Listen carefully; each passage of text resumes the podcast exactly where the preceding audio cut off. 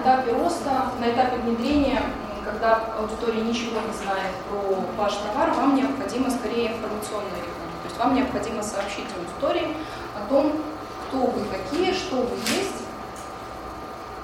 и что вообще у вас за товар. Задачи, которые здесь можно решать, это, например, побудить риэлторов взять на реализацию ваш товар, побудить клиентов впервые попробовать ваш товар. То есть хорошо будет работать информационная реклама, хорошо будет работать сэмплинг, то есть всевозможные игры, например. А, на стадии роста покупатели начинают ваш товар покупать, а, у вас появляются первые последователи, а, объем продаж стремительно растет, и здесь вы скорее уже делаете какие-то конкретные торговые предложения вашим клиентам. Здесь больше используется торговая реклама.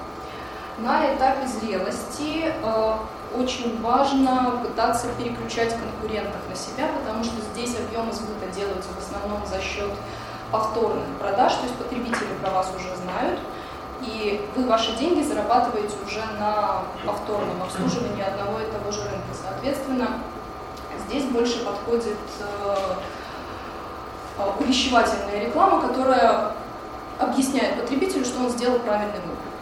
Вот этот продукт, он его и отличен.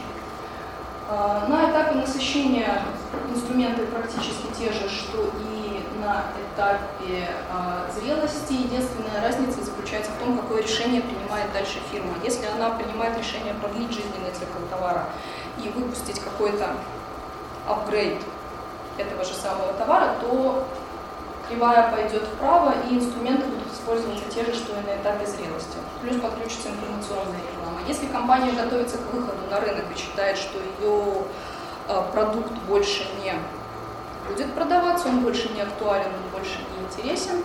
А, в таком случае начинает действовать сбытовая реклама, стимулирование сбыта, стимулирование продаж.